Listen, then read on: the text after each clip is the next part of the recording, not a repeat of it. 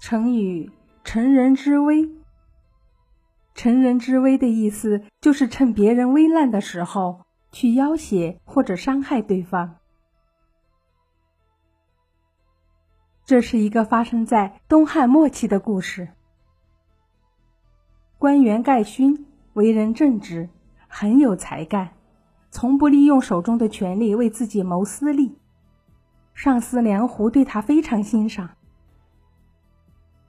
当时很多官员依仗家族的势力或者靠山的权威，贪赃枉法，官官相护，搞得到处乌烟瘴气。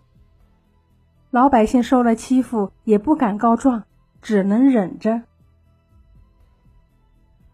梁胡另一个手下名叫苏正和，他却与众不同，不仅自己不贪赃，还嫉恶如仇，不畏强权。当时的武威太守仗着京城里有大官当后台，平时横行霸道，做了很多违法的勾当。苏正和十分气愤，他根本不管这位太守是不是有大官做靠山，依照法律，一连抓了好几个这太守的手下，还到处收集证据，准备向朝廷弹劾这位太守。苏正和秉公执法，可把梁胡吓坏了。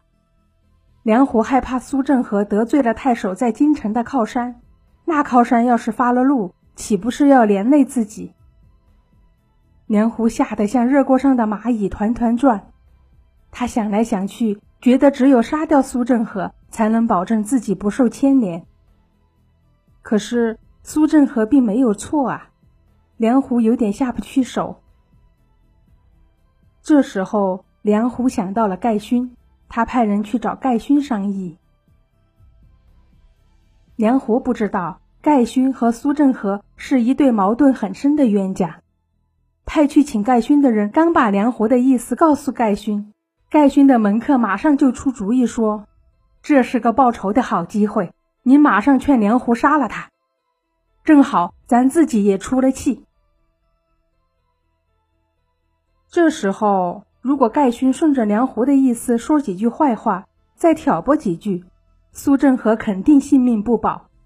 这样做就是典型的乘人之危。可是没有想到，盖勋听了门客的话，竟然气得一拍桌子，怒喝道：“苏正和是秉公办事，我若杀他，就是对朝廷不忠。他现在处于危难之中，我如果乘人之危，就是不义。”不仅说出这样的话。见了梁虎以后，盖勋还想了一套很生动的话语来打动梁虎。若驯养猎鹰，就要训出它的凶劲儿、猛劲儿，那才有用。如今训出来一只猛禽，凶悍正盛，您却要把它杀了，当初养它做什么呢？盖勋的话果然打动了梁虎，他打消了杀苏正和的念头。